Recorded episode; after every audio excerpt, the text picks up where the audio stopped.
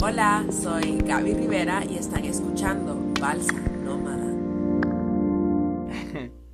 Eh, mira, yo te soy sincero, tu nombre ahorita me causa conflicto y a la vez me gusta, fíjate. Gaby. ¿Por qué, por qué te Porque- causaría conflicto? Porque fíjate que, vaya, eh, mi hermana se llama Gaby. Ah, Ajá, una de las amigas más cercanas que tengo se llama Gabriela. La de las mejores amigas que tengo también se llama Gabriela. El tatuaje que me borré el año pasado decía Gabriela. Entonces, No un gran conflicto ahorita. Eh, ¿Por qué tenías tatuado ese nombre a tu novia, a tu mujer? Pero, o sea, a vos, si te tuvieran que decir, ¿qué te diferencia de las otras Gabrielas? ¿Qué dirías? Más de tus preguntas, o sea, sería lo a café, ¿qué me diferencia de las demás Gabriela? Yo creo que Ajá, ¿cómo te que- presentarías? Diga, ah, yo soy Gabriela, the number one. no, yo, o sea, es como suena como que, ¿qué te diferencia? O sea, como que estás hablando del nombre como que fueran signos zodiacales y que aún así me estresa cuando la gente es como, es porque es Géminis, es como, no puedes culpar al día en que naciste de nada, ¿verdad? Pero no, Gabriela Rivera, y de hecho Rivera es como un apellido bastante común, eh, pero eso, así me llamo. eh, hay una Gaby Rivero que así como famosa, solo la de- ni, ni te la vas a poder vos, la de Carrusel de las Américas, que era como la maestra, No, no, no. pero no, no te la vas a poder porque eso corría el año 1993 o algo así, no sé. Fue, fui. Nada, pero yo ni, ni ganas de venir al mundo tenía quizá. Y nas- ni habías nacido, cabal. No, pero nada, vos tranquila, aquí Gaby, Gaby normal, Gaby como y corriente, como, como todas las otras Gaby. O sea, ¿por qué me van a querer distinguir de las otras Gaby si todas están, todas están bien? Es Gaby, o sea, psicóloga, comediante. A vos te presentan con varias cosas. Sí, pero es más como, no, no, bueno, lo hacemos últimamente cuando me presento así, siempre lo hago como, como chiste, pues, o sea, en el sentido de que las personas siempre queremos, esa es otra cosa también, que las personas queremos que nuestra identidad sea como lo que estudiamos, o que nuestra identidad sea nuestro signo zodiacal, o que nuestra identidad sea, si estás en Estados Unidos, o Salvi, o o sea, siempre queremos como, como tener una identidad, ¿verdad? Entonces a mí, o, o- o tener cosas con que, como según uno, como que con qué defenderte, ¿verdad? Así, ah, yo soy psicólogo, ah, yo soy comediante, Ah, ah, yo soy guionista y no sé qué, ¿verdad? Entonces, como cuando yo me presento así, siempre termina, o sea, siempre lo he hecho como para hacer un chiste, pero igual en el fondo no es paja, ¿verdad? O sea, sí me gradué de psicóloga. sí, sí, ya vamos a hablar un poco, un poco de eso, pero ahorita quiero como hacer la presentación así de queridos no más. Vaya, sería como. Ay, es que iniciar siempre es bien difícil, fíjate. Y más que ya tenía ya rato, tenía rato de no, de no entrevistar a nadie, entonces estoy como medio nervioso, va. Entonces, como, queridos nómadas, bienvenidos a esta nueva edición del podcast Balsa Nómada. El día de hoy tenemos a Gaby Rivera, una mujer algo complicada, digamos, pero eh, que se ha desempeñado bastante bien en el área de, de la comedia, en la psicología, e igual tiene otros proyectos muy interesantes. Y vamos a hablar un poco acerca de ello, de cómo la comedia nos sirve como base para la inspiración de muchas cosas. Y como te comentaba, fíjate que ya había pasado un montón de tiempo que no, no había entrevistado a nadie y me siento como que es la primera vez, digamos. Entonces, para comenzar, quisiera saber como la primera, o sea, la primera pregunta de cómo te sentiste vos la primera vez que estuviste en el escenario. O sea, tu primera presentación, ¿cómo te sentiste? Pues esa pregunta, lo- lamento que, que se te vaya a complicar, pero, o sea, por ejemplo, yo estudié ballet en la Escuela Nacional de Danza, entonces para mí, Y ballet, Oh, yo- fue, fue- ajá, en, en el colegio también me presentaba como en el club de baile, y, o si no, también eh, una vez declamé así, o sea, como que muchas cosas en- eh, como comediante la primera vez, fue en el 2014, fue en Plaza Futura, Tor- nunca sé si es Torre Futura, Plaza Futura, pero ahí, ¿verdad? creo que es eh, Plaza, Plaza Futura Futura, o sea. Ajá. y nos presentamos ahí con un grupo, otro, un grupo de comedia, o sea, éramos como varios y cinco minutos habíamos hecho cada uno, pues porque era el principio de, de todo, ¿verdad?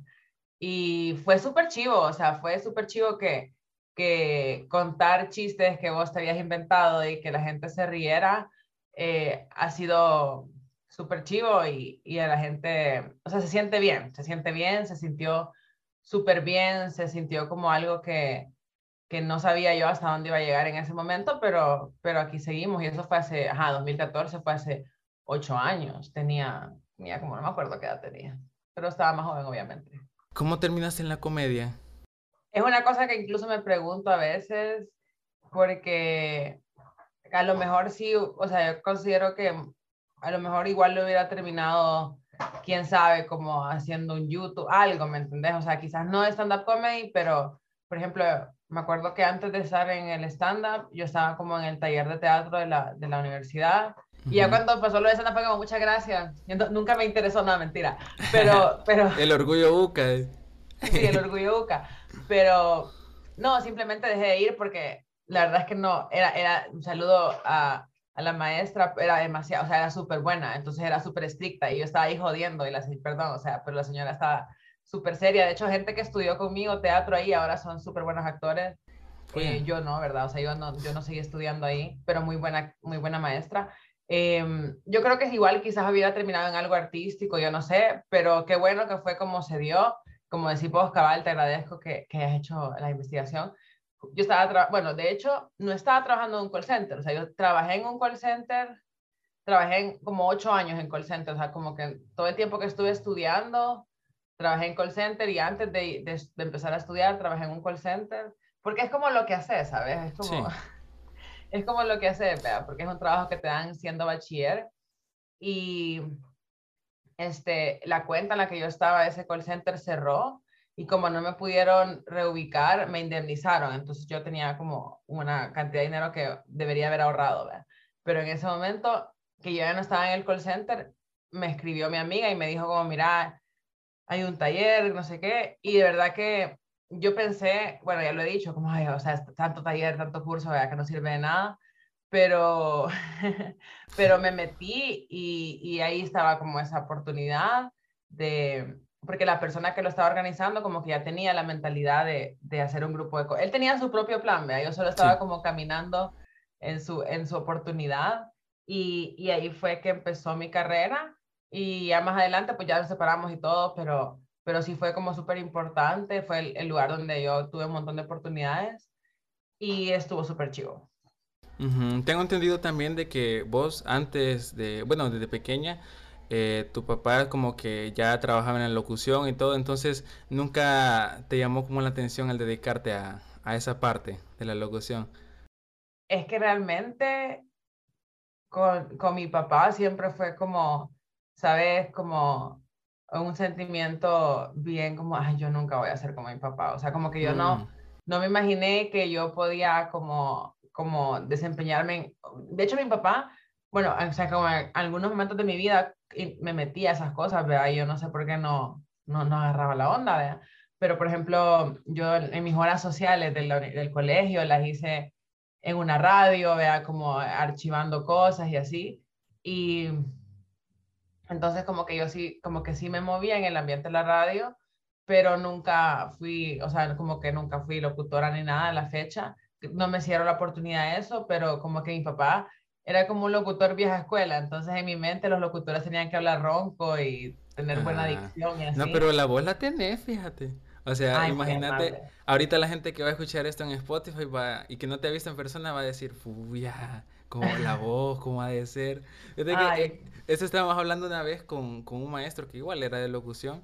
Y entonces decía que en sus primeras veces en la radio la gente pensaba que él era puya cholo, de dos metros, por la gran, por la gran voz que tenía. Y cuando lo conocías en persona es chiquito, o sea, delgadito, o sea, tranquilo. Entonces, ajá, se imaginaban como, como esas cosas. no, eh, pero, no, o sea, no, bueno, y de hecho como de ver a mi papá también era como que yo tenía súper claro que no era como el, mundo del entretenimiento, no era en El Salvador, pero también en todo el mundo, a menos que seas súper famoso, como que no era un mundo de de lujos y de, y de glamour, ¿verdad? sino que era como un trabajo un poco como cualquier otro y como que era un trabajo difícil. O sea, yo de verdad considero que dedicarte a algo que está afuera la norma, donde no vas a tener un salario fijo, bueno, algunos sí logran, ¿verdad? Pero un salario fijo, tenés que tener un montón de, un montón de lugares de donde, de donde trabajas. O sea, es una cosa difícil, pues. Y entonces, también en ese sentido no era como que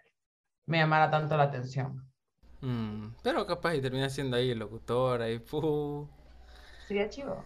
Mm, algo que me llama la atención es que cuando vos empezaste en la comedia, vaya, el taller te funcionó bastante, ¿verdad? Sí, o sea, realmente el taller que recibí, eh, como que te, te abría los ojos a un montón de cosas, como que era como ponerle nombre, como ponerle gramática o como poner los casos de factoreo que te los explicaran.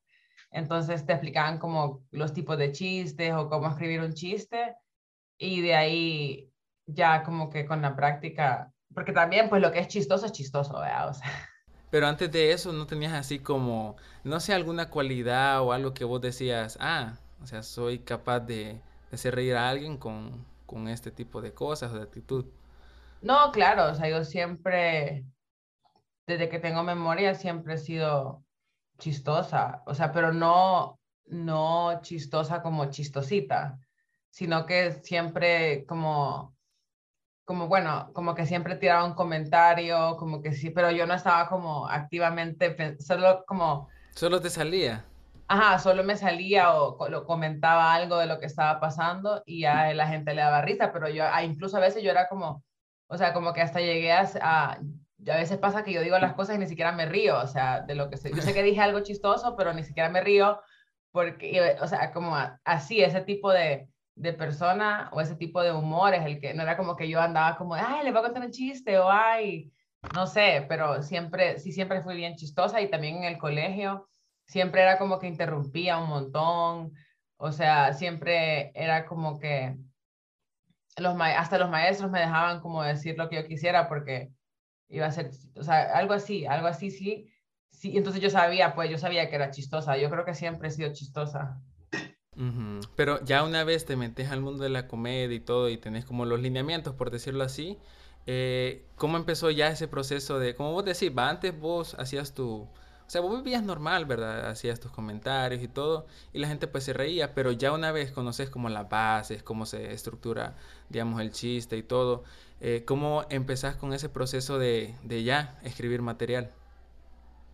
Es, es, completamente diferente. Hay un maestro de stand-up de Costa Rica que yo le tengo mucho cariño, se llama Pablo Pérez, que él, o sea, y mucha gente lo dice, pero de él lo tengo más presente, que es como que hacer reír, o sea, hacer reír a tus amigos es fácil, hacer reír, o sea, como que hacer reír a gente que conoces es fácil, o sea, hacer reír a tu familia, hacerte reír a vos misma es fácil.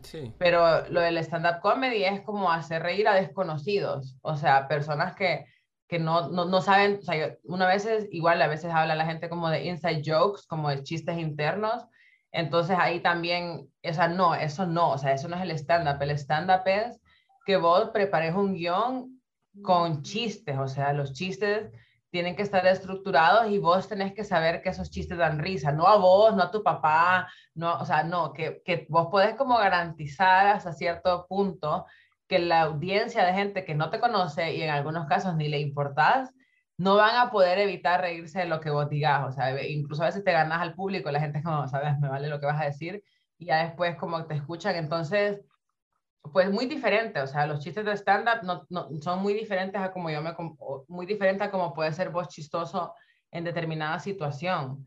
Eh, tienen una estructura, o sea, hay muchísimos consejos, hay muchísimas herramientas y me, falta o sea, me faltaría una vida para seguir estudiando eso porque la risa como es un, la risa realmente es involuntaria, o sea, la risa es como uno no puede evitar a veces que algo le dé risa, entonces es como, como craquear a las personas de cierta forma y y es muy diferente, o sea, tenés que escribirlo, tenés que sabértelo de memoria, tenés que saber que es chistoso, o sea, tenés que, no puedes, hay uno, a mí me pasa a veces como, ay, yo creo que es chistoso, cuando me digo eso es como, Gaby, te estás engañando, o sea, no, no puedes, uno sabe cuando algo es chistoso, o sea, y, y con el tiempo te va dando más cuenta, por así decir.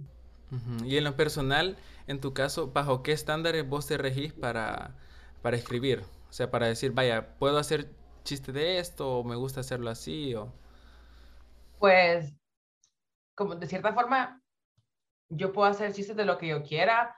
Eh, la comedia también, y eso también lo aprendí de Pablo Pérez, eh, es como un, es un equilibrio, pues, o sea, sí tiene que haber una transgresión y el ejemplo que él daba es como si alguien va caminando por la calle, no es chistoso. Si alguien va caminando, se tropieza y se mata, no es chistoso. Si alguien va caminando por la calle, se tropieza y se golpea, ahí te puedes reír. Entonces, es como, es ese, ese juego de tiene que haber una transgresión porque tiene que pasar algo, pero no puede ser algo tan violento como que ya no va a dar risa, ¿vea? Entonces, yo creo que uno puede hacer comedia, pues en teoría de cualquier cosa, eh, pero también hay que tomar en cuenta, pues el contexto en el que estás, las personas que, o sea, tienes que tomar en cuenta muchas cosas y, y sí, pues de cierta forma em, se usaba mucho antes, pero yo, no, yo solo estoy hablando como de lo que yo he escuchado, pero como que la gente dice punch, punching down, o sea, es como reírse de personas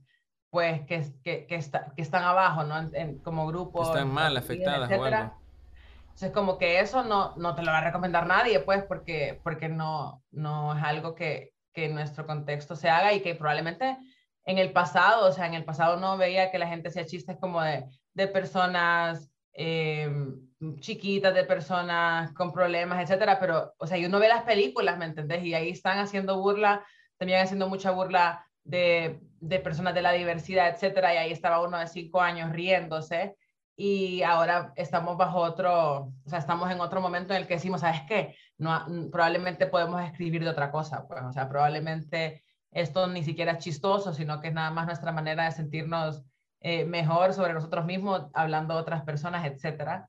Em, pero, pero yo usualmente, pues sí trato de que mis chistes, no trato, pero usualmente la víctima de mis chistes, por así decirlo, soy yo, porque es súper fácil, o sea, si soy yo la que soy una idiota, lo cual sí soy, eh, es como más, eh, la gente no, o sea, hasta a veces la gente se queda como ya no te hagas tan leña, y es como señora, probablemente usted es igual que yo, vea, bájele. Em, es mejor como así, vea. Pero en general, uno puede escribir de, de, lo que uno quiera. O sea, hay muchos tipos de humor, pero, pero uno puede escribir de lo que uno quiera. Me da mucho, mucho la atención eso porque es como cuando eh, hubo un video que, que vi, que creo que Cristian Megu lo subió, de que van como al parque y todo a, escribir material nuevo. Entonces, ajá, me, me, me, da como curiosidad el saber, vaya, vos tenés tu posición respecto a eso, pero cómo llegas a compartirla con los demás que también son comediantes y a, y, a, a, debatir, va a probar, vaya, esto podría funcionar, esto no. Porque parece como que es un, es un trabajo de a primera vista, parece como que, ah, van a ir a fregar, a, hablar paja, no sé qué, al parque. Pero en sí me imagino que detrás de eso debe haber un gran trabajo, o sea, de, de detalles y todo. Pues sin importar, lo más importante es que las cosas den risa. Y no tanto pensar como, ay, voy a escribir de esto, voy a escribir, o sea, en ese sentido, pues alguien puede decir como, a veces hasta siento como, una vez alguien me dijo como, quiero escribir un chiste, quiero escribir chistes de, me acuerdo, quiero escribir chistes del aborto. Y yo como, probablemente puedas escribir chistes de un tema, aunque te, te comento que ese es un tema muy polarizante, muy polémico, pero no, no pienso que no se pueda escribir de ese tema. Eh, sin embargo, como la gente está polarizada al respecto, pues es muy probable que la mitad de la gente le dé risa, la otra mitad de la gente no le dé risa. Eh, pero si lo escribí súper bien, pues puede ser que sí, si no es tan ofensivo, pero es difícil que no haya víctimas en eso. Eh, pero a lo que quiero llegar es como, yo más recomendaría como en el primer curso justamente que estamos hablando de comedia que yo estuve, o sea, te decían que eh, primero escribieras las cosas que odiabas, las cosas que te gustaban y como que a partir de eso, yo pienso que más a partir de lo que te molesta a vos, eh, empezar a escribir y de ahí como tratar de estructurar, o sea, como tratar, yo, yo lo que haría yo y lo que yo hago es como que me pongo a escribir de algo que me molesta o algo que yo como que lo traigo, o sea, por ejemplo, esa semana, el lunes, el domingo empecé a escribir como de que yo me siento como que yo no soy una buena ama de casa porque no tengo mi casa como en las que veo en TikTok, que es como que tienen el pantry súper perfecto y que lo refilean y todos los cumbos son iguales y yo, yo estoy como escribiendo como mecas y maleyas porque, no porque me hacen sentir como que no soy perfecta, porque cómo voy a meter, si el, el, café listo ya viene en un cumbo de vidrio, porque lo voy a meter en otro cumbo de vidrio, ¿entendés? O sea, entonces como que ahorita no tengo como los chistes tal cual, pero voy escribiendo eso y de pronto ya pienso yo, bueno, quizás puedo escribir un chiste eh, por ejemplo, medio tengo uno que es como que tienen té de, té de, frutos rojos, tienen té verde y tienen té de, o sea, como que empezar a, hacer juegos de palabras, porque podría empezar como me tenés a, a, riata, como que podría meter un chiste con la T, eh, o como uno va pensando, pero si no empezás a escribir de nada, o sea, jamás vas a poder saber qué es lo que te está molestando, qué es lo que querés expresar. Entonces, como que mi manera de escribir es como escribir cosas, escribir, escribir, y ahí voy viendo, o sea, como, hey, aquí se ve como que puedo hacer una regla de tres, que es como el es la manera de escribir chistes como más, una de las más comunes en las que decís dos elementos normales y el tercero es como ridículo, también es como ABC, entonces decís, eh, en la maleta llevo, es un chiste que no es mío, pero es un ejemplo, eh, en la maleta llevo, mi maleta de viaje, llevo llevo pasta, llevo jabón y llevo un consolador, ¿vea? Entonces a la gente le da risa porque es como no esperaba que fueras a decir algo transgresor, ¿vea? Entonces uno como que se puede las herramientas y, y más o menos va pensando qué es lo que puede funcionar y también funciona un montón pues hablar de cosas que te molestan a vos porque no, aunque uno se cree como el más especial del mundo, te apuesto que a otras mujeres también les caen mal ver, estar viendo personas que quieren pintar que tienen la vida perfecta en redes sociales. O sea, todos no, a veces nos quedamos como más, no te creo, o, o, uno se siente mal y también está bien decirlo. Entonces, como que hay que llevar bastantes cosas de la mano, pero, pero ahí van. Es bien curioso que, ajá, como vos has dicho, o sea, he notado ahorita que vos te has fijado en un montón de cosas que ocurren como a tu alrededor. Entonces, eh, o sea, el ser comediante, tal cual como vos lo mencionaste en, alguna ocasión, es de ser un gran observador. Pues yo he, tenido siempre como, a mí hay algo como que un tema me, me empieza, me gusta yo, ay, no sé cómo explicarte, pero desde que yo estaba chiquita, como que yo tenía cuadernos, o sea, yo tenía cuadernos en los que yo no es que fueran para ir al colegio, era como que me interesa el Che Guevara y entonces yo empezaba a investigar del Che Guevara y yo escribía en mi cuaderno cosas de lo que iba, como que iba a la biblioteca y agarraba un libro o también me gusta, me gustaba un montón en, algún momento el diseño, la moda o cosas así, entonces como que uno es estudiante, yo no sé, o sea, yo no pienso que, obviamente no es que no te va a servir de nada aprender, yo creo que eso no es cierto, entonces como que yo siempre estaba estudiando cosas o obsesionándome con cosas que no tenían nada que ver con lo que yo estaba estudiando, pero estaba como en séptimo grado. Y, y siempre he sido así, como, y de hecho con los chistes también soy así. O sea, por ejemplo, ahorita que tengo un show el jueves que estoy un poquito a distiempo, pero he estado diciendo como, pucha, que quisiera escribir unos chistes como del tema, porque el tema Girl Power, ¿verdad? El tema del show de este jueves es Girl Power. Y así como que cualquiera piensa que nada más es como, ay, es feminista, pero me puse como a investigar de dónde venía la frase, quiénes la habían ocupado, y ya tengo como 20, eh, 20 de eh, como tabs, 20, cosas 20 páginas abiertas en, en, el, en la compu leyendo, pero no pensando como, ah, ya voy a escribir de esto, sino como, como que tenés que tener es, en la cabeza como todo ese marco teórico, por así decir, para que puedas como pensar, es como mucho de escribir, es observar, como decís vos, y, pero también es tener la capacidad de relacionar cosas que no están relacionadas. Y si no sabes nada de nada, o sea, si no solo pasas viendo casos cerrados sin ofender a Brian, eh, no vas a poder relacionar nada, ¿me entendés? O sea, es como, tiene mucho que ver, yo me imagino a veces como, como que tu cerebro es una cosa de Excel, pues, y, y vos tenés guardado un montón de información y de pronto yo relaciono dos cosas que, que no tienen nada que ver y eso es lo que da risa, pero no las voy a poder relacionar si no las tengo, pues, o sea. Sabes, ahorita que mencionaste lo de caso cerrado, me puse a pensar caso cerrado y los macarrones que guarda, que guarda en la gaveta. Y, y, y, podríamos ir a algún juicio de los de los macarrones, no sé. Me ¿Qué macarrones? Ah, ya entendí, ya entendí. Ah, vaya, o sea, sí. O sea, a veces sí pasa que esa clase de, de como de relaciones y así también sí dan risa. O sea, de hecho, hace poco estaba pensando en algo, pero así nada que ver. Pero, en fin, o sea, es como observar, como decís vos, y y poder relacionar cosas que no están relacionadas. Em, en tu, desde tu posición, eh, y, vos has visto un montón de, pues, te has llevado con un montón de personas aquí, comediantes del país, pero de lo que has logrado ver hasta ahora, eh, ¿cómo catalogarías el humor de, de, nuestro país? O sea, como algo pesado, como vulgar, no sé, o que está en, en transformación. Pues yo, eso también es otro tema bien interesante, porque yo pienso que yo ni siquiera en un sentido general, yo no estoy ni conectada probablemente con el, con el humor del país o con el pulso del país, en el sentido de que, bueno, justamente, ya me desenfoqué, pero superémoslo. Em, en el, el, el, viernes pasado, el jueves, no, espérate, el sábado pasado, este sábado pasado, un día de esto, dimos un show en Cojutepeque y estaba como, yo no sé si él es más TikToker o más Instagramer, pero es un amigo de Meo que se llama Leco Meco y ese maje, o sea, está metido en TikTok y, y como que cuando te metes a TikTok y ves lo que la mayoría de gente conoce y disfruta, que es un humor, te das cuenta que es, o sea, burlarse de personas en, e, esencialmente, ¿verdad? Burlarse de personas en situaciones precarias, eh, hacer a siempre hacer burlas de... O sea, la forma en la que actúan. Ajá, o hacer, hacerte pasar como que sos gay. O sea, mm. todavía yo creo que la mayoría de personas seguimos siendo como, y a veces me incluyo pues porque uno se las puede picar de que uno es el más intelectual, lo que sea, pero, pero... Pero ha crecido en ese entorno, o sea, aún, tiene ese... Ajá, entonces, yo creo que pues, de ver como a la Yanira Berríos y así, esa gente que la mayoría de personas conoce, o sea, a la gente le sigue encantando la Tenchi y Elena Villatoro y, y ganando en familia.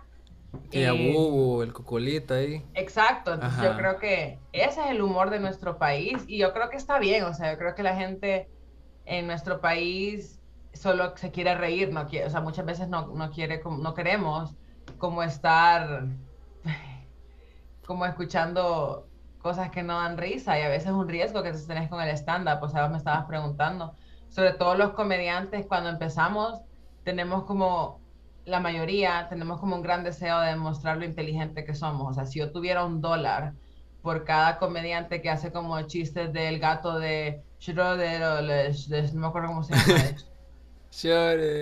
el gato. Schrödinger, Schrödinger. Si tuviera un dólar por cada comediante que hace chistes como de cuántica y de no sé qué, tendría como seis dólares. O sea, tendría, tendría bastante dinero. Y, y si hay un montón de comediantes que saben eso, pues de, demostrar que son inteligentes, de demostrar que son, em, de demostrar que son como ingeniosos, así empezamos varios. Y a la larga la gente es como, ¿sabes? Yo me quiero reír, o sea, como que moverlas, moverte, bailar, culiar, o sea, decir malas palabras, burlarte de alguien. O sea, no, quiere aprender nada, solo pasar el rato, reírme. Ajá, entonces... Sí, porque hay otros tipos de humor que, por ejemplo, son más enfocados a, críticas, no sé, eh, política, social, pero no va a causar lo mismo, en, por ejemplo, aquí, digamos. Entonces yo creo que, que la mayoría de la población andamos en esas, pues en, en, las de, en las tradicionales, o sea, yo me acuerdo una vez estaba platicando con alguien también como que en México, como ya el, stand-up sí es como más famoso, por así decirlo, está más establecido. Hay gente que dice como comediantes de la vieja escuela, como para referirse a Polo Polo, a Teo González, o gente así muy grande, muy, que ahora tienen como 70 años, que vos oís los chistes y son chistes como casi que de Pepito y lo que, que, golpean a la mujer. Yo, o sea, no te puedo explicar, pero son chistes como más... De gallegos. Ajá, cosas así, que es archivo, ¿me entendés? O que es lo que se decía en ese momento. Y, y la gente, o sea, le sigue gustando, la gente se sigue riendo. La, de, hecho, Polo Polo vino al país hace como cinco años y era como un súper ah, mega lleno. Entonces, como que yo creo que en eso estamos la mayoría de, de salvadoreños, como en esa clase de humor. Eh, cuando ya continuaste en, el, en, la comedia y todo, ¿cómo es que te diste a conocer con otros comediantes? Y, y al final llegaste a formar ese grupo que ahora tenés de las ovejas negras. Bueno, pues cuando empezamos el grupo aquí en El Salvador, como te mencioné, la persona que estaba como organizándolo, Fer Rodríguez, él fue como el pionero, ¿verdad? O sea, él fue el que tenía la idea de hacer un grupo de comedia, él tenía la idea de hacer un festival centroamericano de comedia. Entonces, como que con ese festival, él abrió las puertas a que uno conociera gente de Costa Rica, gente de Guatemala, gente de Honduras, de Nicaragua. Sí, ajá, creo. Nunca, nunca fue Belice ni Panamá, ¿verdad? porque esos países son difíciles. Pero... Son de Centroamérica. Conocí, conocí un montón de gente, y te voy a poner un ejemplo, como que conociendo costarricenses, fue como ellos también tienen un festival, ¿me entiendes? Yo no sabía que ellos tenían un festival en Costa Rica, voy a ver si voy. Eh, también empezaron a traer comediantes de otros países, gente de Uruguay, eh, gente de México, que ahí fue la primera vez que vino Franco Escamilla al país. y de ahí cuando Franco mm, ve mi rutina y todo, o sea, le gustó, vea. Y la segunda vez, porque regresó, Franco ha venido tres o cuatro veces. La segunda vez que vino fue ya que él me dijo como, yo te quiero llevar a México, vea, sos súper buena. Y yo como, en mi mente era como, esto no puede ser verdad, vea. Y, y, ya cuando ya fui a México, ahí fue que conocí todavía más comediantes y gente súper linda, o sea, de verdad, personas que súper amables, ayudándote, dándote consejos, diciéndote que no, que no, te, que no abandones tu sueño. Em, ahí fue que conocí y con esa patadita, como que con esa patadita de Franco, cuando yo regresé a El Salvador, como que ya la gente, obviamente nadie sabe quién soy, pero la gente de comedia sí era como, bueno, vea, no puede ser impulso. mala, O sea, mala no puede ser, quizás no es la mejor ni nada, pero y ya ahí fue, por ejemplo, que me invitaron a presentarme en este festival de Costa Rica. Y ahí conocí todavía más comediantes, porque en ese festival va gente de España, va gente de México, va gente Argentina, que los, todos los comediantes argentinos que he conocido los adoro, eh, gente de todas partes del mundo, de Colombia, así. Entonces ahí conocí más gente y me invitaron el segundo año ahí también. Y, y en esas invitaciones también ya empecé yo a ir como a Honduras por mi cuenta y a Nicaragua por mi cuenta. Entonces como que todo se fue expandiendo. He tenido la fortuna de, pues, de dar risa, pero también de hacer buenos amigos, ¿verdad? Porque a veces a mí me pasa como más, yo quiero ir, por ejemplo, a Guate, a veces es como, ah, yo voy a ir y, no me importa, o sea, armar un show, pero el show es la excusa, amiga. Yo lo que quiero ir es a verte, ¿verdad? Por ejemplo. Entonces, eso ha sido súper lindo porque créeme que entre comediantes eh, tenemos como ahí un vínculo medio raro, porque todos somos comediantes y, y, se la pasa bien uno, pues. Ya que lo trajiste a mención, o sea, yo sé que te lo han preguntado un montón de veces y todo, y hasta vos has de estar así como, ay, o sea, eso fue hace tiempo, o sea, hasta le hice un favor a Franco, de... Ah. pero, ajá, ¿cómo fue esa experiencia de, con Franco? Pero quizás ya no solo eso, sino cómo es él en persona y otros tipos de comediantes detrás de, de, de, cámara. O sea, ¿cómo es su actitud? Porque obviamente no va a ser todo el tiempo, o sea, fregando y todo. Entonces, eso es bien, llama muchísimo la atención. Pues, pues Franco es súper profesional, eh, súper amable, súper educado. Eh, también como que me, no es que me gustaba, o sea, a mí me gusta que fuera como bien de, de tratarme como que yo fuera un chavo más, o sea, de verdad, yo creo que eso es como el verdadero, el verdadero feminismo, o sea, como que no darte ningún tipo de, como de, como de, no sé, no sé cómo explicarlo, pero, pero siempre fui como, como una persona más, como súper respetuoso y todo. Eh, no, o sea, obviamente sí friega, pero no es como que todo el día va a pasar fregando. Aparte, cuando yo estaba con él, estaba de gira o está con miles de cosas encima, o sea, él, él tiene un montón de responsabilidades porque pues de cierta forma es como el empleador y mucha gente depende de él, ¿vea? Sí. Entonces, pues sí, súper buena onda, súper amable y la mayoría de comediantes, o sea, yo creo que entre más famosos, menos agrandados, ¿vea? Creo que de verdad la gente, hay un maje que...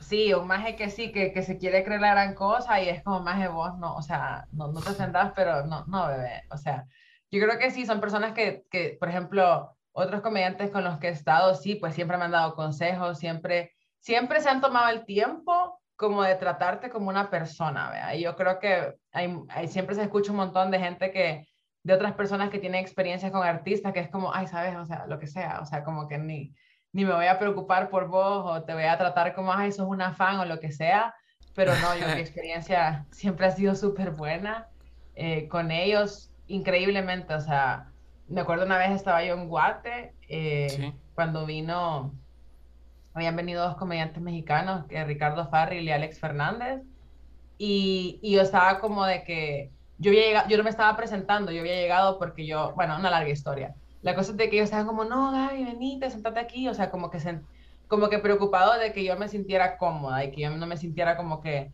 la metida o lo que sea. Entonces, yo valoro mucho eso, pues, porque es como súper bueno saber que estas personas son, obviamente, personas normales, o sea, que no se creen como la divina garza, como se dice. Incluso hay unas que se, que se consideran como, como tímidas. Ah, sí, también. ajá, por ejemplo, Franco dice que él es como, como tímido, o sea, conocer a nuevas personas y todo. Y me imagino que otros comediantes igual, o sea, es como que solo en el escenario se sueltan y ya detrás es como, ah, hola. Es que pues sí, en el, en el, escenario como que están trabajando, pues, o sea, obviamente voy a dar risa, obviamente voy a decir un material que ya tengo preparado, que yo ya sé que da risa y cuando te bajas del escenario, pues, tenés todo el derecho, pues yo incluso hay momentos en mi vida en los que he sentido como que la gente esperaba que yo fuera como, ¡ah! Y es como, no, o sea, lo siento, pero en este momento, o sea, he sido así o, tengo todo el derecho de comportarme, eso quizás un poco como, como que no voy a hacer el, el baila, mono baila todo el tiempo, o sea, no, no va a ser así, sino que pues en el escenario lo voy a hacer, vea, porque es como mi trabajo y porque es, por eso vino la gente y abajo del escenario, pues ya, va, ya voy a ser la persona normal que si quiere sentirse tímida, es tímida, si quiere irse, se va, si quiere bailar, baila, etcétera. No es como una continuación de, del escenario. Te iba a decir de que, retomando como lo que hablábamos al principio, de que uno puede bromear, pero tiene como que medirlo bien, ¿verdad? Y traigo a, a mención esto por lo que ocurrió el domingo. No sé si vos estás enterada de lo que pasó con o sea, mi abuelita, de los que en descanse, está enterada de lo que pasó. Yo creo que todo el mundo sabe lo que pasó. Es que siempre hay uno que dice, nah, ya no, ya no veo esas casas, que no sé qué. No, pero o sea, está en la sopa, o sea, están todo el mundo está comentando eso. ¿Qué tema? ¿Qué tema, bebé? ¿Qué mm. tema más, más complicado? Pues, porque yo, yo creo que lo resumiría todo eso te iba a preguntar, ajá, que, que se enoja pierde, o sea, el que se enoja pierde, esa para mí es como, como, como la, la situación, que, que, que, duro, le digo, le estaba diciendo a alguien como que duro, porque todos hacemos cosas de manera impulsiva, todos a veces en el calor del momento hacemos algo impulsivo y después nos arrepentimos de haber hecho eso, de haber gritado o de haber empujado a alguien o de haberle pitado, o de haberle sacado el dedo, o sea, como algo como que lo que, ah, ¿sabes? Como, ah, y después es como, ay, ¿para qué le dije? O de haberle dicho algo a alguien así, una vez alguien saliendo del teatro me dijo como, ay, te doy un 7, me dijo algo así, yo como, y yo le dije como, a mí no me importa lo que pensás de mí, o sea, y de verdad, después me quedé como, no estoy siendo la persona, ¿sabes? En inglés es como, I'm not being the bigger person, o sea, yo no estoy, si él me quería decir eso, yo tengo que decirle, ay, muchas gracias, y, y oírme, pues, y quedarme yo con mi, como que no propagar eso, pues no propagar esa, esa energía, por así decir. Entonces, ¿qué, qué cosa? Porque el, Will Smith hizo algo como súper, súper impulsivo. Es que, es que sí, yo, yo, yo también siento que, o sea, vaya, no, no se justifica el chiste en cierta forma porque a lo mejor y sí es algo pesado por lo de que comentaban de, de, la enfermedad que tiene la esposa de Will Smith. Muy de la pero es que él no sabía, ¿me entendés? Y entonces hay mucha gente que ya está diciendo como él no sabía que ya tenía ese eh, desorden inmunológico o no sé, enfermedad. Sí. Y hay gente como la gente más, más, más, no radical, pero más, más como, más como dura en cuanto a que, de qué se puede hacer chiste o no. Es como, sí, pero ya sabemos que no hay que hacer chistes de la apariencia de las personas. Y yo creo que está bien, aunque yo quiero aclarar que en esta coyuntura sí puedes hacer chistes de la apariencia de un hombre, decir que es asqueroso, decir pues de, los hombres yo veo que de Trump y de otros hombres hacen chistes como de que la tía es chiquita, de que es un de su pelo, porque es como lo que se permite en este contexto de, nuestra, de nuestro momento, de nuestro zeitgeist. Pero yo también, o sea, lo que te decía, yo creo que es muy arriesgado bajo cualquier, bajo cualquier circunstancia que en este momento hagas un chiste de la apariencia de una mujer. O sea, que hay gente que piensa que no tuvo que haber opinado la apariencia de ella, punto yo creo que en el fondo no era un chiste tan transgresor de no, si, ese, si ella hubiese decidido raparse porque ella se quería rapar, pero aparentemente es por su... Eh, por la enfermedad. Ajá, que es por su, por su enfermedad. Entonces, y si ella, no sabemos cómo se siente ella, pues, sobre eso. Porque, o sea, no, no, sabía él, ve ahí, se ve como que Will Smith se ríe y la esposa está como toda seria. y después... hay mucho, hay mucho meme que dicen que, ajá, él se estaba riendo, la voltea a ver y, ah, no, no, no, y se enoja. Entonces, es una situación bastante complicada. Como todo en la vida, ¿no te pasa a vos que pasa algo y después dices, ay, hubiera hecho esto? Cuando la gente choca, es como, ¿y por qué no te quitaste? Es como, mire, o sea, Ahorita que ya choqué, por supuesto que podemos hacer todo un plan de cómo no iba a chocar, vea, pero yo, sucede que iba manejando y choqué, vea. Entonces creo que eso es como lo que le pasó a él, o sea, todo, todito lo que pasó fue como, el hombre hace el chiste, el chiste, le, eh, la gente se ríe, porque todo el mundo se ríe, y esa gente que la van a, la van a enjuiciar, vea, o sea, el chiste dio risa, lo de G.I. Jane, vea. La gente se ríe del chiste, eh, le hace cara, de ahí el hombre se levanta, o sea, la, gente se rió casi de todo lo que pasó, ¿me entendés? Fiel testamento de que casi hasta, todo Hasta el punto de, cuando ya empezó a gritar, ahí todo se cayó. Ajá, y pero, se estaban riendo.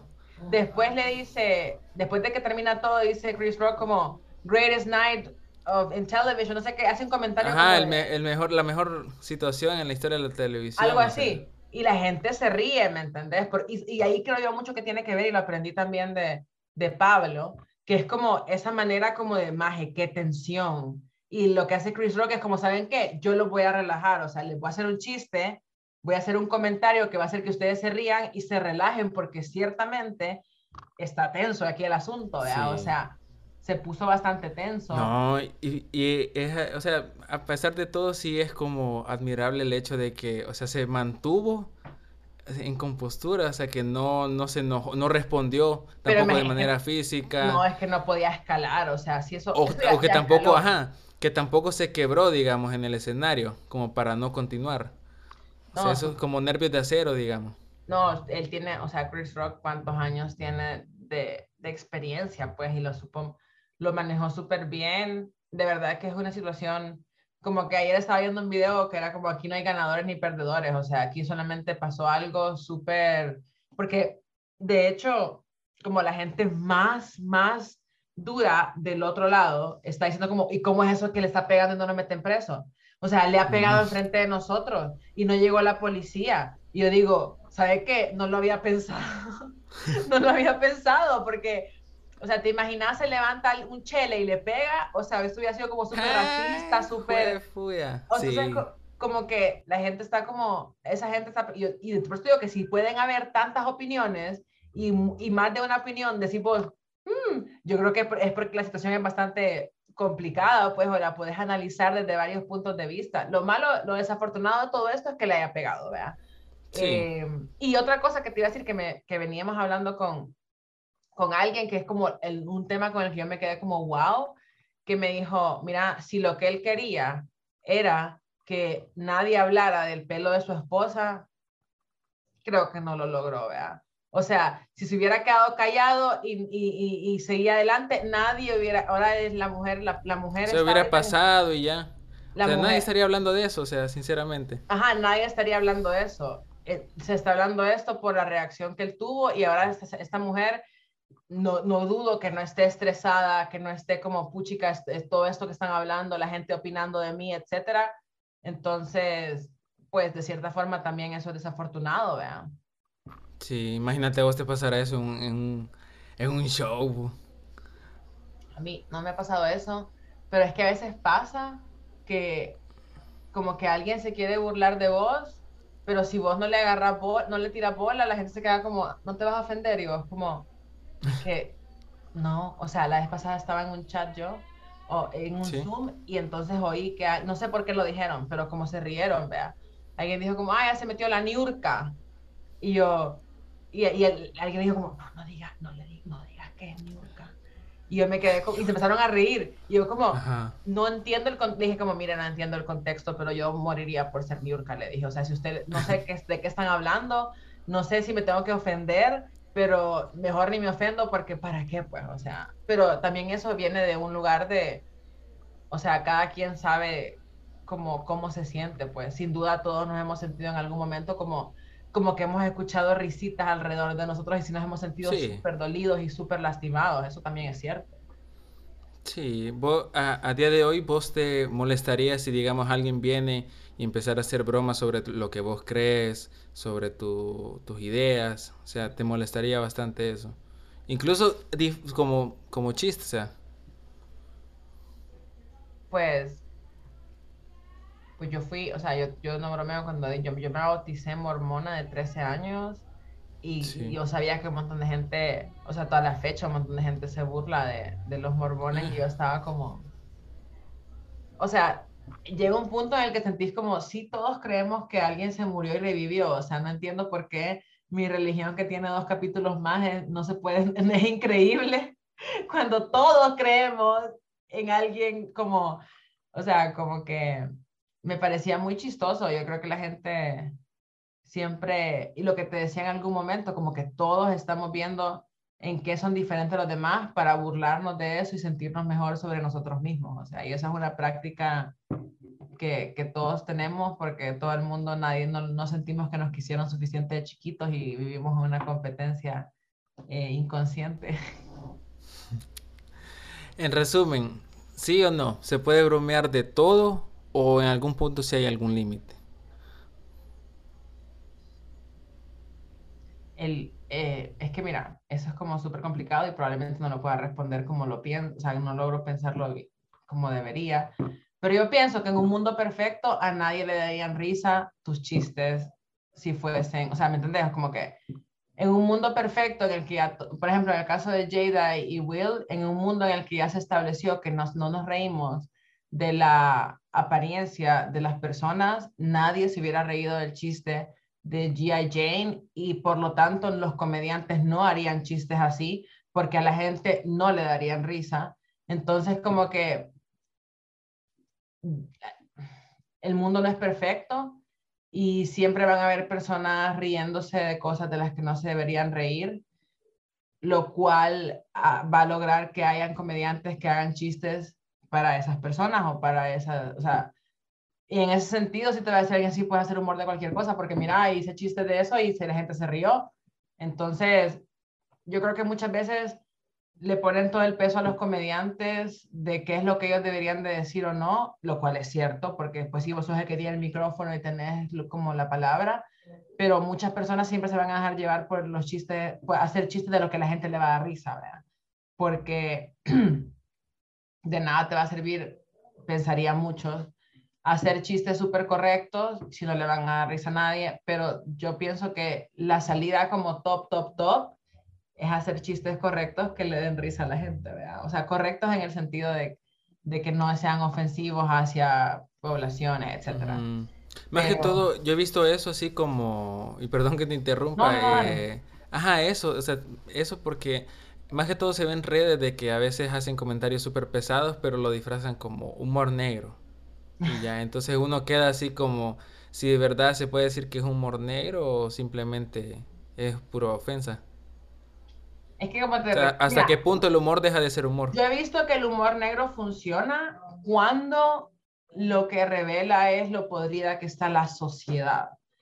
O sea, como que no tengo, no te puedo traer un chiste a colación, pero hay un compañero mexicano Juan José Covarrubias, que en mi opinión, cuando hace chistes negros, lo que hace es como hacer un chiste, e incluso cuando la gente no se ríe, solo demuestra lo hipócritas que son, ¿me entendés? O sea, como que eso pasa un montón, eh, que las personas nos ponemos como todas como, ah, eso no me da risa, ¿verdad? Sos un, sos un, sos un insensible y en realidad lo que estamos haciendo somos hipócritas, porque en nuestros círculos cerrados, porque con nuestra familia, porque uno mismo, uno se ríe de cosas de las que no se reiría en público. Entonces, ese es un humor, o sea, te debes caminar en la cuerda floja, ¿verdad?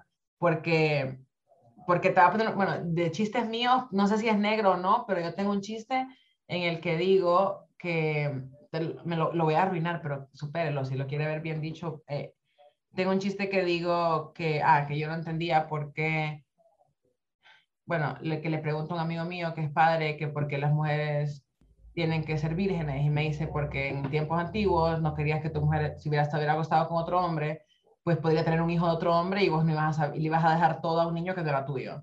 Y yo le preguntaba que por qué no se podía meter entonces con, con trabajadoras del sexo. Y me decía, bueno, porque en el tiempo de Egipto y había un montón de enfermedades y tiene todo el sentido del mundo o sea, no habían condones, ni, ni pastillas, ni antibióticos, como te ibas a andar acostando con cualquier persona, te ibas a enfermar, ¿verdad? Y te ibas a morir.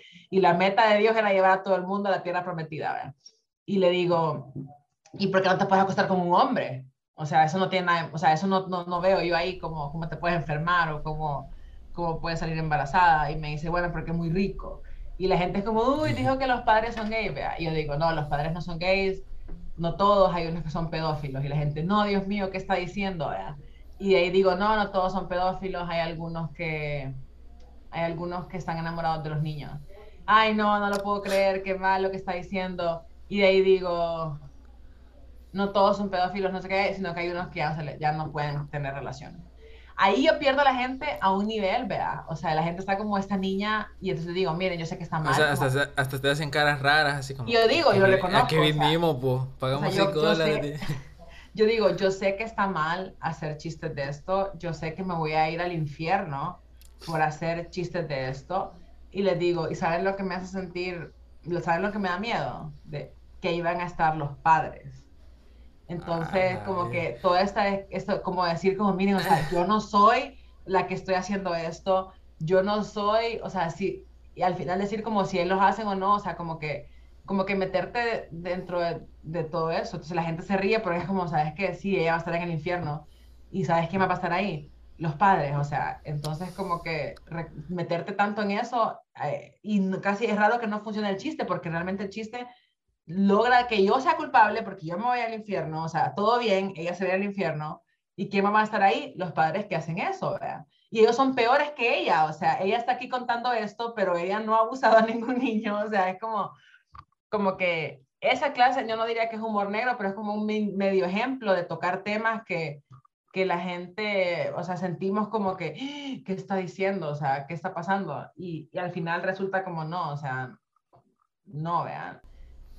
Igual, en el, en el infierno vamos a seguir contando los chistes allá. vamos a seguir riendo. O sea, y entonces, pues eso, y el tema, todos los temas así son mucho más complejos, muchísimo más complejos, pero pero yo creo que sí puede haber un humor negro en el que la en el que la podredumbre de la sociedad hipócrita que somos, de personas doble moral, triple moral que somos, se vea reflejada, esos chistes me gustan. O sea, porque estarte haciendo de santo y que vos sos el más virtuoso y mira cómo le tuiteé a esta persona, todo el mundo que está opinando ahorita de lo de Will Smith y Jada Pinkett Smith, te apuesto que en su vida personal han hecho cosas peores, han hecho cosas más agresivas, más, o sea, pero como no se trata de mí, se trata de, de, analizar lo que los demás hacen, ¿verdad?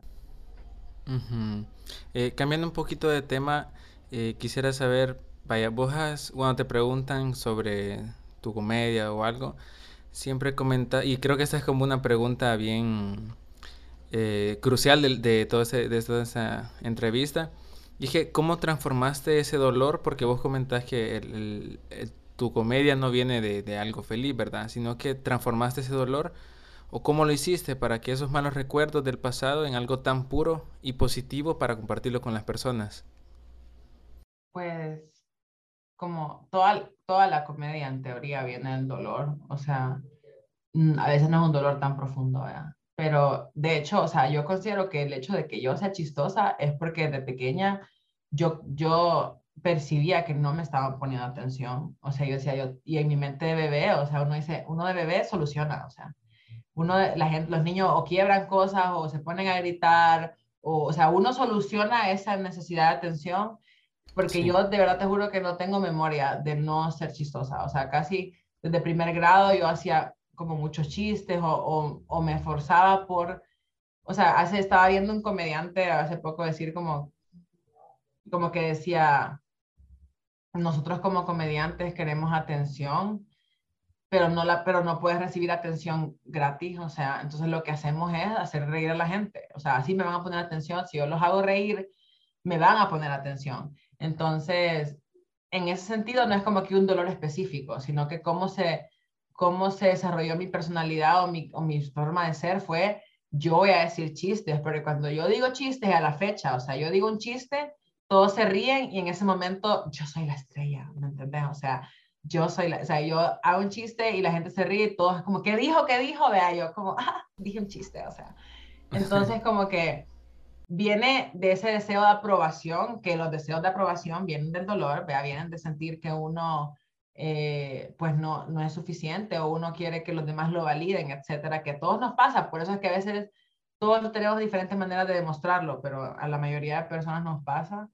Eh, y en específico, como para escribir y así, como te digo, o sea, si te pones en la mentalidad de escribir de lo que vos odias y te pones a pensar en por qué lo odias, eh, ya estás como de cierta forma no transformando, pero sí escribiendo desde el dolor. O sea, o ¿por qué odio? Al principio dijimos, ¿por qué odio a las mujeres perfectas de Instagram? Porque yo no soy perfecta, porque yo me comparo con ellas, porque, porque yo quisiera ser como ellas, porque eh, ya empezás como a escarbar dentro de, dentro de eso y ya empezás a escribir desde el dolor que te da no sentirte bien por no ser como ella, por dar un ejemplo.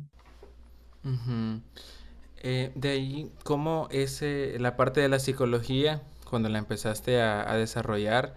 Ajá, ¿cómo usas la, la, psicología a tu favor? Yo digo que lo que se me ocurre responderte ahorita, porque ciertamente uno no tiene todas las respuestas, pero a mí la psicología, haber estudiado psicología me sirve para saber que lo que me pasa a mí le pasa a todo el mundo. O sea, como que me da la confianza de, de decir como, a mí esto me estresa, a mí esto me da miedo, a mí esto me avergüenza de mí y saber que a la gente le va a dar risa porque uno no es la especial. O sea, en este caso que hemos venido hablando de las mujeres de Instagram, yo sé que otras mujeres se van a sentir así, no tengo que preguntarlo porque no puedo ser la única. O sea, y creo que muchas veces las personas piensan como, ay, no quiero decir, e-", o, le, da pen, le, da, le da pena o me da pena incluso aceptar a veces cosas de uno mismo porque uno dice, ay, o sea, solo yo, me, solo a mí me pasa esto y no es cierto. O sea, la psicología me ha, me ha hecho ver que, que, que, o sea, que somos como 14 tipos de personas nada más. No el horóscopo, no el horóscopo, pero sí como que nadie es, wow, vea, súper diferente sin ofender de los demás y súper mágico y especial, sino que todos tenemos como un poco las características humanas, pues pues, yo me acuerdo que una compañera que es psicóloga más clínica decía como algo puede ser terapéutico, pero no es terapia. O sea, pintar puede ser terapéutico, pero no es terapia. Eh, cantar, pues, etcétera. Bailar, cantar. Escribir. terapéutico, pero no es terapia. Y yo creo que la terapia, o sea, es ir con un profesional, una profesional y llevar un proceso en el que te vas conociendo, te vas entendiendo, vas aprendiendo diferentes nuevas maneras de, de, ser, de comportarte. Entonces, sin esa guía de otra persona profesional, va a ser más difícil. Pues, o sea, lo terapéutico te ayuda como a, a estar bien y todo, pero no, no te va a ayudar a como a entenderte bien y poder, poder de cierta forma cambiar ciertos paradigmas que tengas de vos o, o poder ver cosas que tú no habías visto, sino hasta que, pues sí, tenés ayuda profesional. en, a lo largo de, lo que llevas de carrera, 30 eh, años ya, eh, y vos crees que en algún momento tuviste como un momento de, de que fue bien difícil el, salir adelante, o sea, en tu profesión, hago esto mención por, por, por, la pandemia, o sea, como sabiendo todo el contexto que había, la preocupación y de que no podían hacer eventos, cosas así. Y, ajá, fue una situación bien difícil, pero si ese ha sido un momento más complicado en tu carrera o ha habido otros, ¿y cómo los has, has logrado superar? Pues sí han habido momentos complicados cuando como que Meg Brian y yo, que somos como las ovejas negras, eh, nosotros estábamos en otro grupo de comedia y nos decidimos separar del grupo. En ese momento como que sí fue bastante como, como de pensar como cómo vamos a hacer, o sea, si, si todo el tiempo nos han, o sea, ellos nos manejaban, ellos conseguían los lugares, ellos se encargaban de todo, vean, como, como que sí fue difícil pensar, y de hecho trabajamos con otras personas y después dejamos de trabajar con ellas y, y ha sido como como incertidumbre, también muchas dudas y así. Y de ahí se vino la pandemia y en la pandemia sí fue súper difícil, pues, porque no, porque, no digo, o sea, todo el mundo en la pandemia, pues hay gente que floreció mucho, hay gente que, que trabajó bastante, etcétera, y que logró como cosas eh, alternativas diferentes a, a, lo que hacían usualmente. Hay un comediante gringo que me acuerdo yo que se ponía como a comentar las noticias y era como, wow, qué buenos son en esto. Y no lo habías hecho antes, vea, porque antes era solo comediante de stand-up. Eh, para nosotros sí fue súper difícil, pues, no poder presentarnos, no saber cuándo te ibas a presentar. Yo me acuerdo cuando empezó, o sea, yo era súper negativa, yo me acuerdo que sí, en el tipo marzo, abril, yo le decía, mire, en septiembre quizás, o sea, en septiembre quizás abran y al final no me acuerdo si fue como en diciembre del 2020 que tuvimos un show ya con personas, pero entraba todo esto de, de, de la, del distanciamiento, ¿verdad? Entonces, nosotros veníamos de hacer, o sea, justamente antes de la pandemia, veníamos como de hacer shows en un hotel con 300 personas, 100 personas, 200 personas, y en ese mismo salón del hotel ahora solo cabían la mitad o la tercera parte, entonces e, económicamente era como, ay, o sea, tengo que pagarle el sonido, tengo que pagar las luces, tengo que pagar, tengo que pagarle a toda esta gente y no me está quedando dinero a mí, vea. Me acuerdo que sí como 50 dólares nos quedó la primera vez para repartirnos entre cuatro, algo así. o sea, 50 entre, entre los cuatro. Ajá, porque teníamos los de sonido y todo eso, pues no, los de sonido cobraban lo mismo, no estaban cobrando menos, vea. Porque había, había pandemia, etcétera. Entonces, sí fue como difícil, pues hay muchos momentos difíciles, como yo pienso que las carreras más difíciles son las que no dan en la universidad, o sea, entonces, como que uno depende mucho de uno para dónde va, depende mucho de uno qué es lo que vas a hacer, depende mucho de, de siempre, o sea, depende mucho de uno mismo lo que, te, lo que va a pasar con tu carrera, en muchos casos, pero en este caso en específico sí, porque yo como psicóloga puedo tener una clínica o puedo buscar que alguien más me contrate, ¿vea? pero como comediante, o sea, no hay como un call center de comediantes, o sea, pero, pero, sí, como que depende, depende un montón de vos y, eso te pone una gran presión encima, o sea, como de, de sacarte a vos mismo adelante, pues. Pero vos sentís que sos una persona que va como que planifica, digamos, planifica lo que va a hacer o que va, ni modo, ya destinada a lo que pase. Pues quiero, quiero ser una persona que planifica, pero usualmente afortunadamente siempre es como que salen más proyectos y salen más proyectos y ahí voy, ahí voy con... sí, porque no te pues, esperabas lo de, lo de ir a otros países, lo de llegar tan lejos. No, para, no, yo, o sea, yo siempre me, o sea, como que sí me gusta proyectarme, pero también a veces me falta el trabajo de, de cómo vas a llegar a, a, eso si no estás trabajando en eso. Pero, o sea, es, como te digo, eso un poco de las dos cosas, porque vos puedes hacer los más grandes planes del mundo y después te puede salir una oportunidad todavía mejor, ¿verdad? pero no está de más planear, o sea, no está de más eh, planear las cosas. Ahorita estamos en bastantes proyectos y, y salen más, pues voy a tratar de que sea, de estar en todos. Me acuerdo que hay un compañero comediante mexicano, Gus Proal, que yo no lo veía dormir, ¿me entendés? Y era como, Gaby, ahorita tengo esos proyectos, pero en lo esto de la comedia no se sabe cuándo no vas a tener proyectos. Entonces, cuando hay trabajo, hay que tratar de meterle a todo y sacar todo y hacerlo bien, porque nunca sabes cuándo van a venir las vacas, así como la Biblia, pues las vacas gordas y las vacas delgadas, no sabes cuándo va a pasar un año sin que te contraten, etcétera, como en proyectos grandes, ¿verdad? Eso, me llama, o sea, me da como bien, como te dijera, me sorprende que, que vos a pesar de todo, o sea, has empezado otras cosas, has empezado otros proyectos y eso es lo que también quería hablar con vos de lo que has hecho aparte de la comedia, que es el proyecto Sexo sin Vergüenza y Alaraca. O sea, estuve viéndolo, estuve viendo todo ahí, la, la página, todo lo, el contenido que han hecho y me da muchísimo la atención porque se me hace que coincidimos en muchas cosas, como el hablar sobre temas que no se suelen hablar, eh, presentar perfiles interesantes, como ahí vi una publicación sobre una de, Bianca Rodríguez, que consiguió su primer DUI con cambio de nombre según su identidad de género, y eso no, no lo sabía y es algo como un avance, ¿verdad?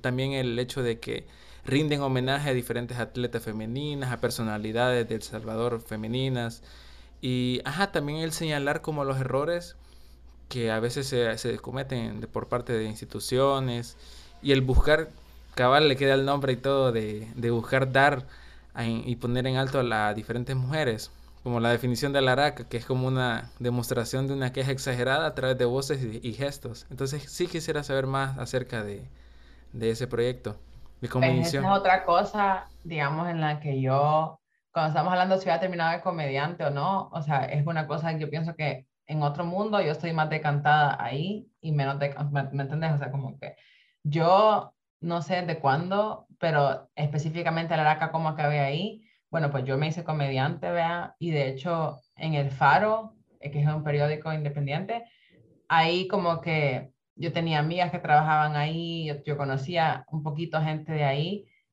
y ya cuando los del Faro empezaron a hacer como crowdfunding, que empezaron a, hacer campaña para conseguir financiamiento de gente específicamente, o sea, como que no tanto de, de, de instituciones, nos llamaron a, hacer un show, o sea, como que de alguna forma quedamos en que iban a hacer un show de comedia en el Teatro Luis Poma para recaudar fondos para el Faro.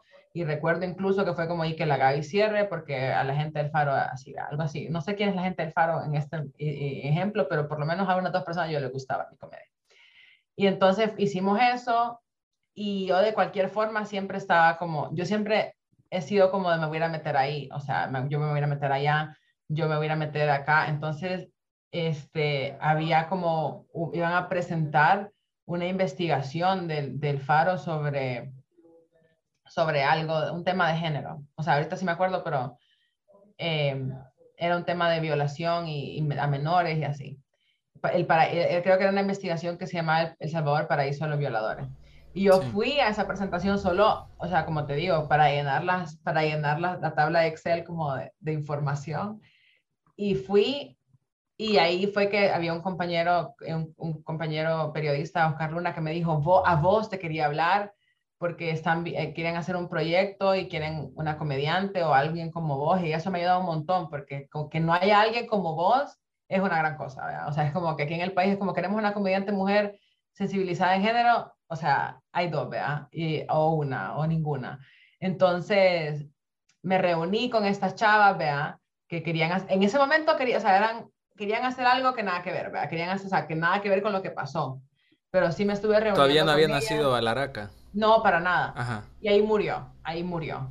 Y de ahí, en noviembre del 2017, una amiga mía me escribió y me dijo, mira, me lo tiró todo así como queremos hacer unos videos de comedia, no sé qué, este temas de educación sexual y bla, bla, bla, bla. Y, y, en pocas mm. palabras sí te teníamos pensada, pero ahorita más que nunca porque alguien tiene que ir a Ecuador, ahorita este problema, vea, alguien tiene que ir a Ecuador a presentar, a hacer un pitch para que nos den dinero y nadie puede ir y tener, por favor puedes ir vos y yo como, o sea, perdón, o sea, sí quiero ir a Ecuador, pero no quiero hacer el pitch, o sea, sí quiero, quiero ir, pero no quiero tener la presión Shark Tank que me estás diciendo que voy a tener. Entonces, como que de manera bien fortuita, así como, bueno, sí habíamos pensado en vos, pero ahorita pensamos más en vos porque alguien tiene que ir a presentar el proyecto y alguien tiene que ir a ganarse el dinero para el proyecto, el capital semilla.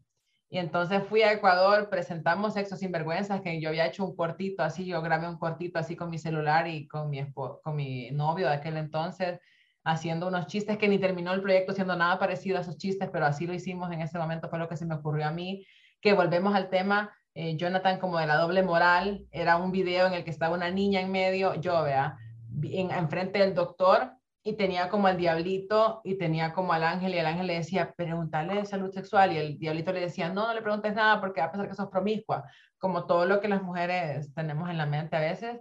Y ya con ese proyecto eh, tuve la suerte de, que no, de ganarnos el premio, de ganarnos el Capital Semilla. Ah. Volví a El Salvador, grabamos los videos, se acabó el pisto. Em, y de ahí ah. lanzamos como Sexo Sin Vergüenza, que era como muchas cosas, era un chatbot, era una página. Pero no se llamaba Alaraca. No, no, no, no, no se llamaba así. Y a partir de como de eso, fue que, y ahí te voy a decir, te, digo, en muchas cosas de verdad, yo pasando iba, ¿verdad? O sea, empezamos a, empezó como esta idea de Alaraca, Alaraca y las tres chavas que no son yo, pues vive en Alemania, ¿ve? entonces ya se reunieron en Alemania, yo estaba como bien satelital y muy importante como que hubiera alguien en Cibar, entonces ese era como mi papel, ¿ve? Mm. Yo pensé que te iban a llevar a Alemania, ¿o? Pues mira, si, si fuera alguien pilas, se va. Yo, como vos sabes, como a mí me, me invitaron a Canadá en el 2000 19 y no logré sacar los papeles y, en parte fue porque vea hashtag dejada y me arrepiento día y noche. Ese no es el punto. El punto es de que alguien pila, si yo fuera pila, bebé, en Netflix estuviera, ¿vean? Ah. Entonces, este, la cosa es de que ya empezaron ellas como a hablar de este proyecto de un medio digital feminista, sobre todo por los, porque todas habían tenido experiencias en los otros medios normales, comunes y corrientes en los que no se hablaba de esto, que te bateaban el tema o no te daban espacio, etcétera. Entonces, eh, se, se, se, fundó Alaraca, este, empezó como a, a moverse todo eso y, ahí están, vea. O sea, ahí están. En este momento mi, mi, mi papel ahí es de verdad mínimo, o sea, pero ciertamente en algún momento fue, pues fui fundadora y todo eso. Y sí, pues sí. Sí, de hecho está, tienes unos artículos ahí en la página. Sí, sí, sí, unas cosas bien así normales, comunes. Pero, pero sí, o sea, súper orgullosa de ellas porque pues sí, todo lo que han logrado, todo lo que, todo lo que, en lo que están trabajando, porque no es fácil, o sea, esto lo han llevado ellas a cabo, o sea, mientras son madres, lo que hablamos pues en la página de hecho, mientras tienen otras obligaciones, otros trabajos, están en otro país, o sea, los, los fondos son pensados para gente de acá y a veces la vida ya es más cara, etcétera, ¿vea?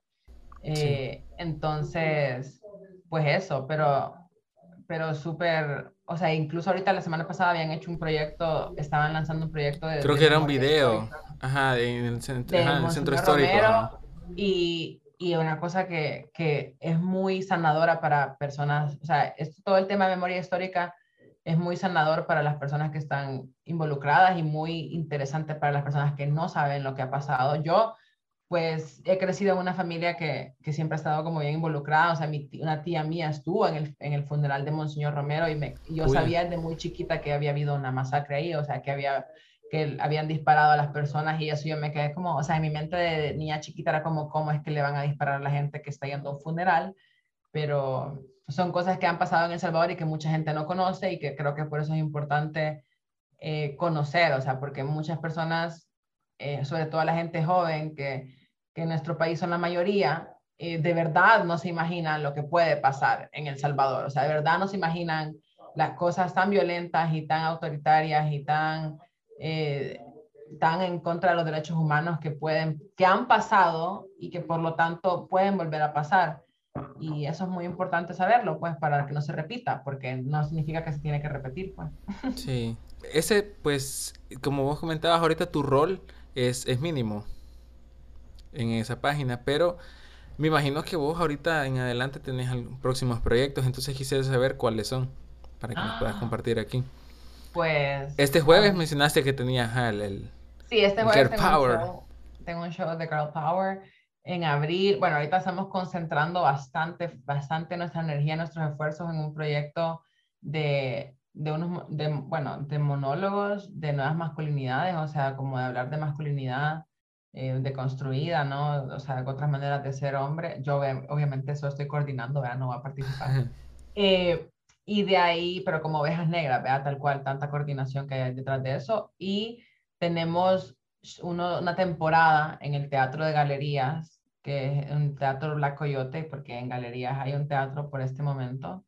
Eh, tenemos, tenemos tres shows, el 21, el 22 y el 23 de abril, si no estoy inventando ese proyecto también ahorita, o sea, después se vienen otros, Van a, o sea, te podría contar varias cosas que pues sí, pero ya quiero ver, sí, 21, 22 y 23 o 22, 23 y 24. No, mm, no sé. Pero a, pesar, a pesar de todo bien, tranquila, te ves, ah, sí, 21, 22. no, tenés toda la razón, ya falta poco, pero vamos a grabar unos sketches, vamos a hacer improvisación Vamos, estamos con material nuevo, por eso digo que estamos escribiendo, pero también tenemos que probarlo. Lo he estado probando así en shows, en open mics. Em, este ahí, ese es como que es súper importante.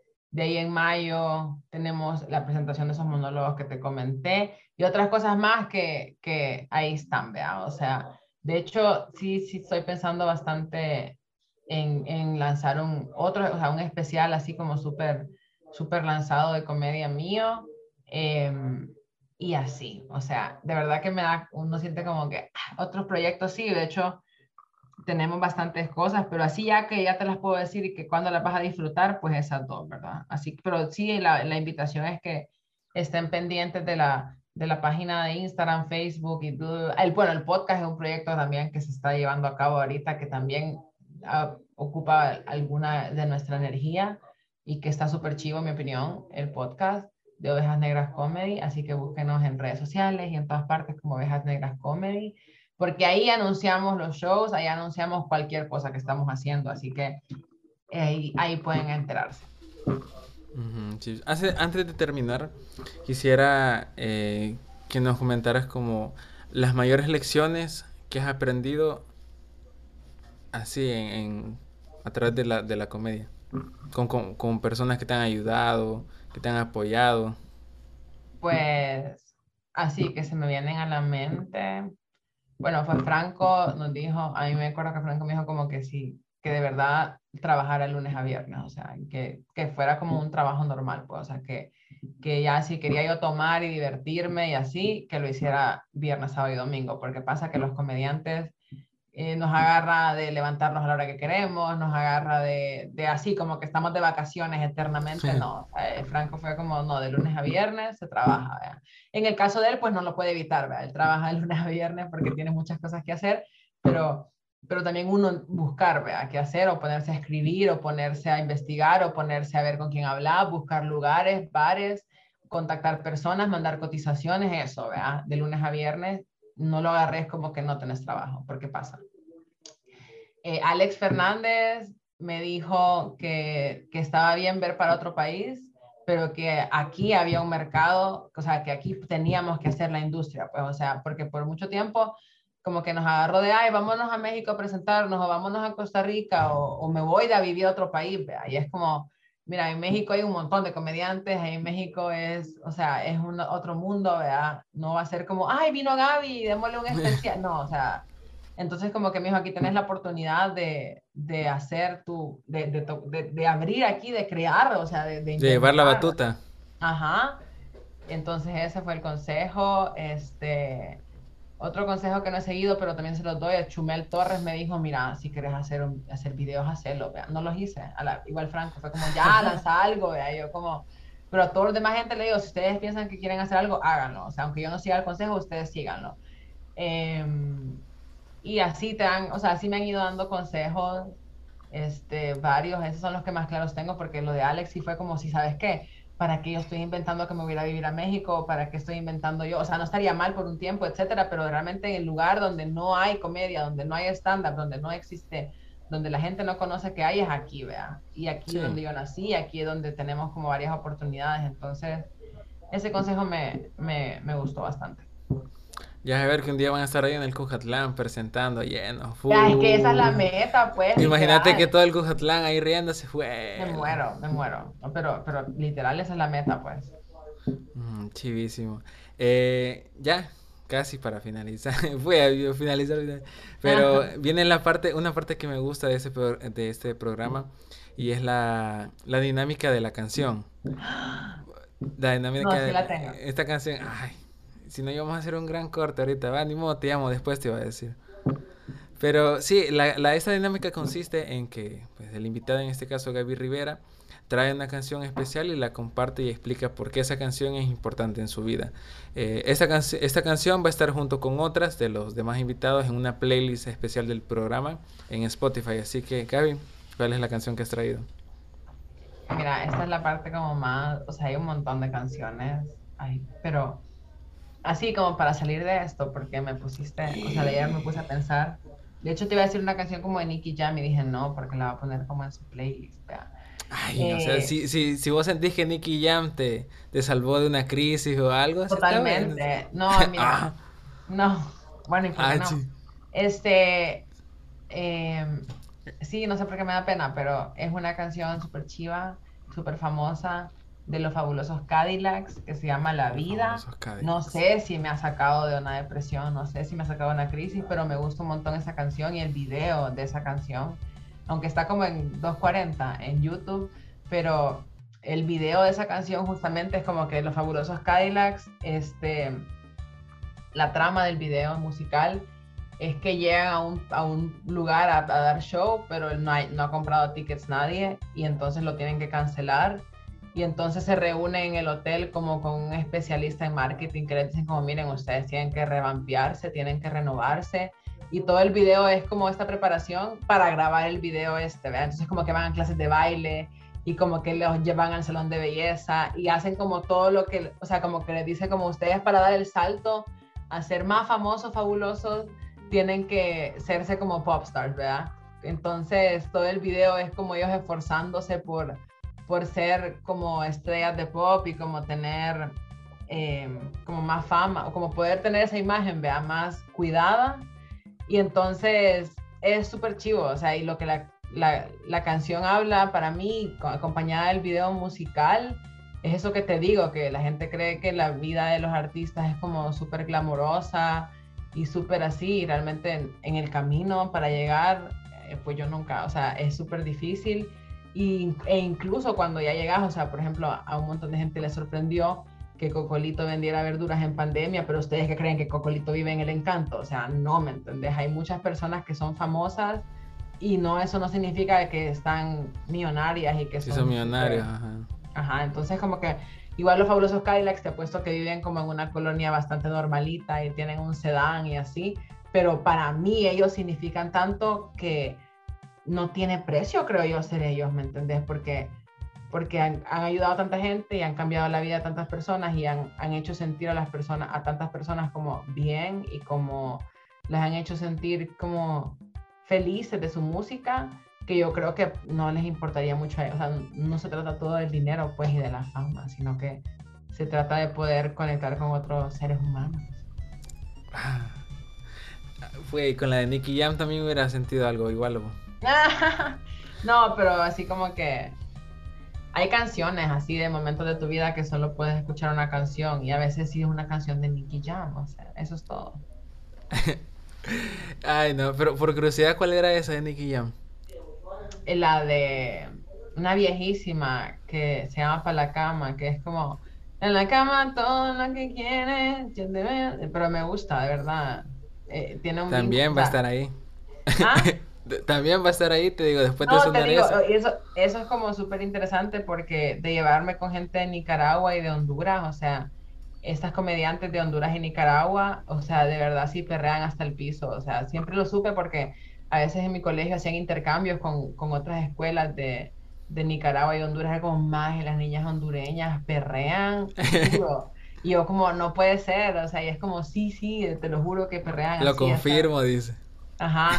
Y ahora que las conozco grandes, digo, no, sí, perrean. O sea, y, y tienen como. No se les va eso. ¿eh? Ay, no. Eh, mira, la canción que yo traje, o sea, que igual la dejo ahí para, para en, la, lista, se llama Disconnect, es en inglés, ¿verdad? Disconnect, eh, Basement. El grupo se llama Basement y la canción se llama Disconnect. Y esta canción me, me gusta y la traigo ahora porque sí estuve como en ese momento de la de, que no sabía qué iba a pasar, ¿verdad? De la pandemia y todo. Y después, cuando ya poco a poco fuimos saliendo, como que esa desconexión, ay, de esa desconexión que hubo en ese momento, me ayudó a volver y a empezar como nuevas cosas y, eso igual, con eso me identifico con vos también por, por haber iniciado más proyectos y seguir siempre trabajando. Entonces, esa es la que yo dejo, Disconnect. Eh, y ahí va a estar en la playlist oficial llamada Huellas Nómadas. Chivísimo, ya, la estoy buscando, pero. Ahí te va a aparecer ahí millones No, pero ¿cómo se llama la banda? ¿Cuál banda? Ah, Basement. Como. ¿Cómo se dice esto? Como sótano. Ah, sótano, perdón. Of course, sótano. ah, mira, pues. No, yo, yo no sé nada de música, o sea, sinceramente. Pero aquí estoy ya viendo aquí al. bueno, pues. Creo que con esto ya finalizamos. De verdad, gracias, Gaby, por tu tiempo. Fue difícil ahí el contactarse. tuve que, lidiar, tuve que lidiar con tus agentes, con tus... Para los que no han estado, o sea, este niño es demasiado serio. A venir gente. El perro te está diciendo, cállese. no, Ay, no, ya, ya se fueron, ya se fueron. Pues sí. ¿Qué estás hablando de este niño? No, está, me vinieron a hacer algo. Pues sí, no, ah. eh, no, yo sentí como demasiado, o sea, sentí como como que complicado esto, vea, o sea, y, uno no, yo de verdad no quiero ser una mala persona y decirle que no solo porque, porque, porque no, vea, pero porque tengo que ser oficio, lo cual él no valora porque piensa que la, la, la, triple jornada de las mujeres es falsa, Es que somos profesionales aquí, no, No, te digo, sin pues duda, mira, sin duda, pero yo no soy el profesional, entonces ese era el problema. Aunque no, pero no lo creas, yo estoy, yo estoy solito haciéndolo. Bueno, te digo, me toca lidiar, lidiar a veces con los agentes ahí, con representantes. Sí, para llegar a vos me tuve que contactar ahí con no sé quién. Ahí, hacer la- No, no, no, no, creo que le caigo malo. Porque Hombre. me parezco a él. Porque le vas a caer mal. Era chido. Entonces hasta aquí llegamos, Gaby, gracias. Y nos vemos en la próxima edición de Balsa Nómada. 宝贝们